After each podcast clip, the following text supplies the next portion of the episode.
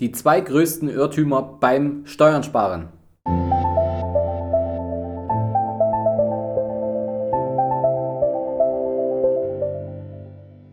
Vom Sparer zum Investor. Dein Podcast rund um die Themen wissenschaftliches Investieren und Vermögensaufbau mit Immobilien. Neue Wege zur Rendite, ohne dabei zu spekulieren. Viel Spaß dabei.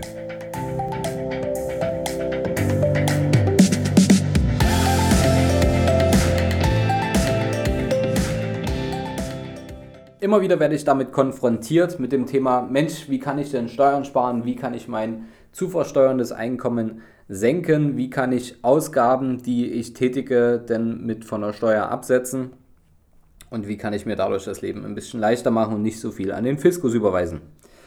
Nun ist das, glaube ich, ein sehr, ja, ein sehr prekäres Thema. Es ist äh, feurig und viele Menschen ärgern sich auch darüber, wie viel Steuern sie zahlen ähm, sicherlich an der einen oder anderen Stelle zurecht und gerade dann, wenn du das Privileg hast, äh, ja, ein sehr wertvolles Mitglied der ähm, Wertegemeinschaft zu sein, dann hast du natürlich meistens auch das Problem, dass du dich schon im Spitzensteuersatz befindest und nun dann äh, schon über 40 Prozent deines Einkommens ans Finanzamt überwiesen werden.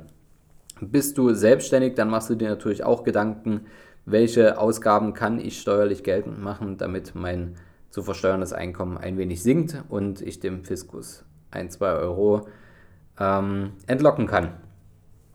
Nun ist diese Folge daraus entstanden, beziehungsweise die Idee für diese Folge daraus entstanden, dass mich jemand darauf angesprochen hatte im Dezember, ähm, sagte, du, pass auf, ich habe mir jetzt ein Auto gekauft und äh, er fand diese Idee ganz, ganz clever, im Dezember noch schnell ein Auto zu kaufen und äh, die Kosten dafür steuerlich geltend zu machen, seinen Gewinn zu vermindern. Das war ein Selbstständiger und äh, dachte, dass das eine total tolle Entscheidung war, sich ein Auto zu kaufen und durch diese Ausgabe, die er in seinen Betrieb reingenommen hat, dadurch Steuern zu sparen. Jetzt habe ich so ein bisschen grimmig geguckt darauf hinaus und da hat er natürlich gefragt, was ich davon halte. Und habe ich ihm ähm, ja relativ klar und deutlich gesagt, dass das nicht unbedingt die cleverste Art und Weise ist, mit Geld umzugehen. Sicherlich sind Auto, Autos was Feines, was Tolles, ich mag es auch. Ähm, allerdings äh, das als ja, einen Wertzugewinn zu sehen, ist natürlich die falsche Ansicht. Denn der erste große Irrtum beim Thema Steuern sparen ist, noch schnell Ausgaben zu produzieren, beispielsweise das Auto kaufen im Dezember und dann in die Betriebsausgaben mit hereinzunehmen.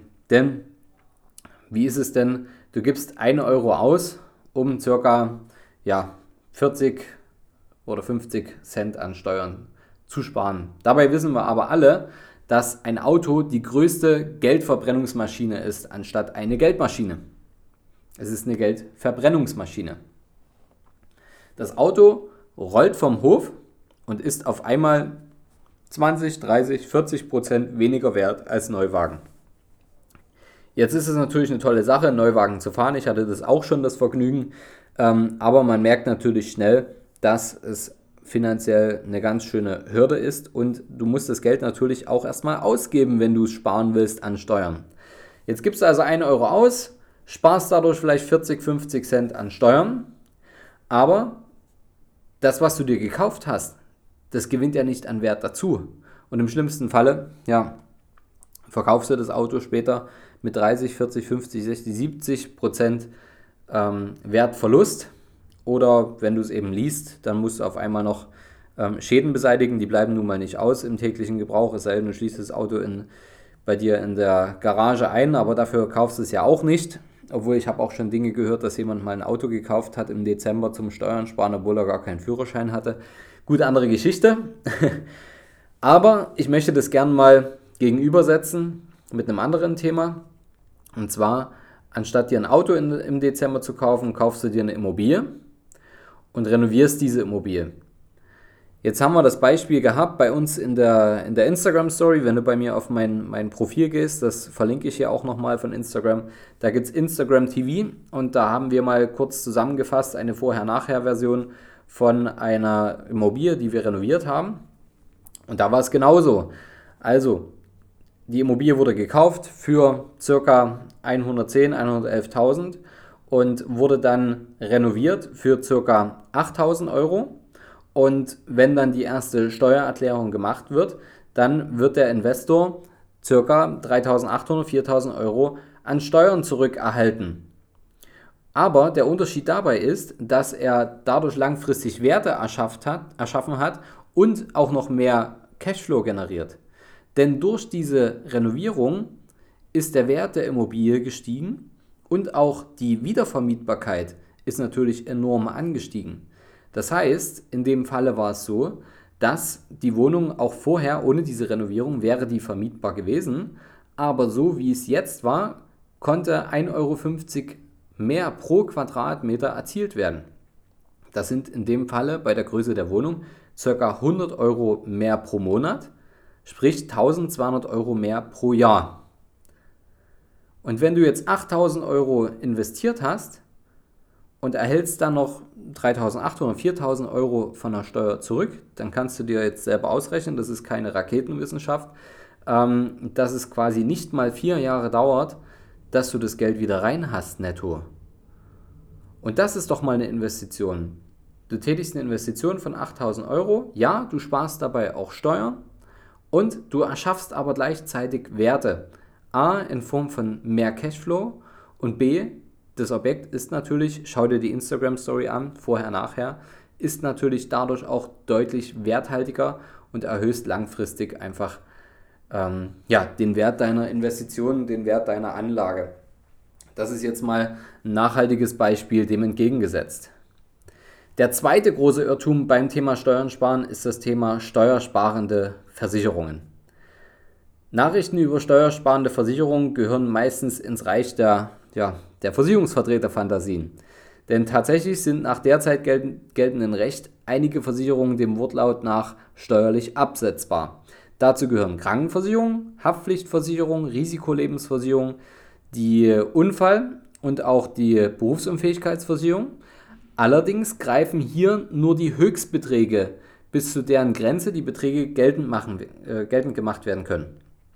Bei Pflichtversicherten und Arbeitnehmern und Beamten liegt diese Höchstgrenze bei, halte ich fest, 1500 Euro pro Person pro Jahr und bei Selbstständigen liegt sie immerhin noch bei 2400 Euro pro Person und Jahr. Nur meistens wird der Höchstbetrag, also das weißt du sicherlich auch schon selber, meistens schon durch die Krankenversicherung erreicht. Und jeder Euro Versicherungsprämie, der oberhalb dieser Grenzen verläuft, der läuft natürlich steuerlich ins Leere. Also sprich, das Thema steuersparende Versicherungen ist nur in gewissen Maßen möglich und umsetzbar und ganz davon abgesehen ähm, wird natürlich auch oft das Märchen mitverkauft, dass die steuersparende Versicherung ähm, auch noch im äh, ja, langfristig starke Wertsteigerungen erzielen kann, dass es da andere ähm, bessere Alternativen gibt, ohne dass ich jetzt in eine Anlageberatung hier ausarten möchte. Ähm, ich glaube, das ist schon in der einen oder anderen Folge hiermit äh, herausgekommen. Hier wieder das äh, entgegengesetzte Beispiel.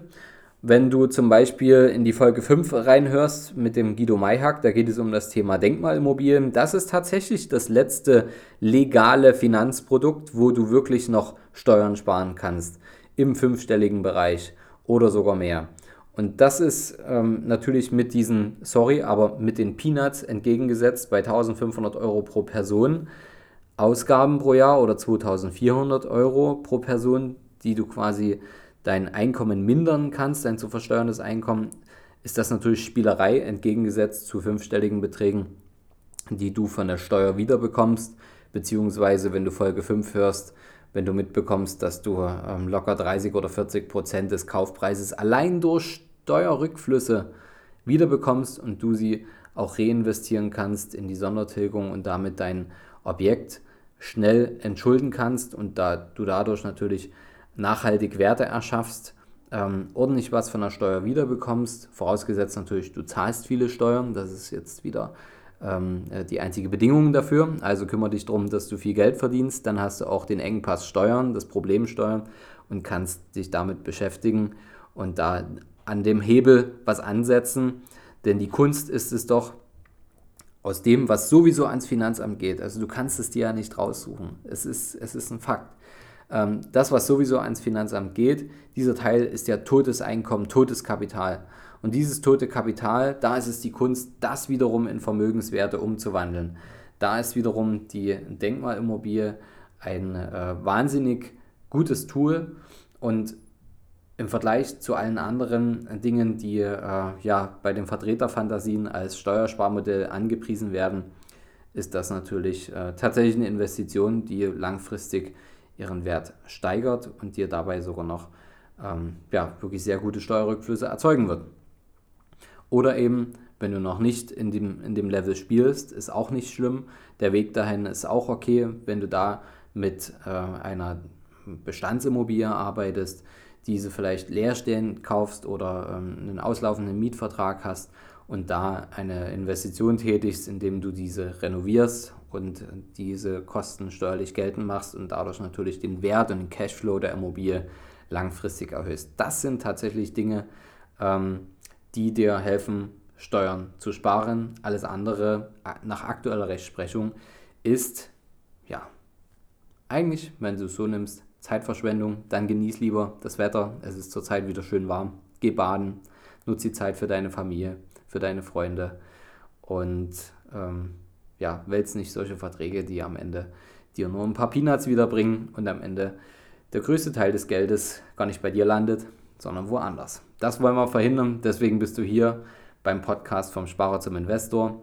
Ich würde mich freuen, wenn dich die Folge ein wenig inspiriert hat und wenn dir daraus neue Ideen oder Fragen entstehen, dann lass mich das gerne wissen. Zurzeit bekommen wir einige Nachrichten zu Themenvorschlägen. Dann nehmen wir das bei uns mit in die Podcast-Reihe mit auf. Deswegen zöger nicht, schreib mir gerne eine Mail, schreib mir, schreib mir gerne eine Instagram-Nachricht, was du dir für unseren Podcast für Themen wünschst. Und ich freue mich auf nächste Woche Donnerstag, wenn es wieder heißt Vom Sparer zum Investor. Vielen Dank und bis bald, dein Fabian.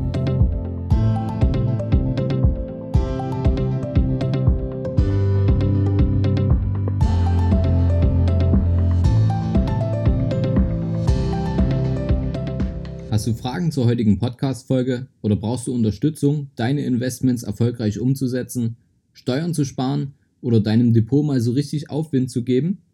Dann schreib mir gerne eine Mail an schuster at capitalreinvest.de. Die Mail findest du auch nochmal in den Show Notes. Ich freue mich von dir zu lesen.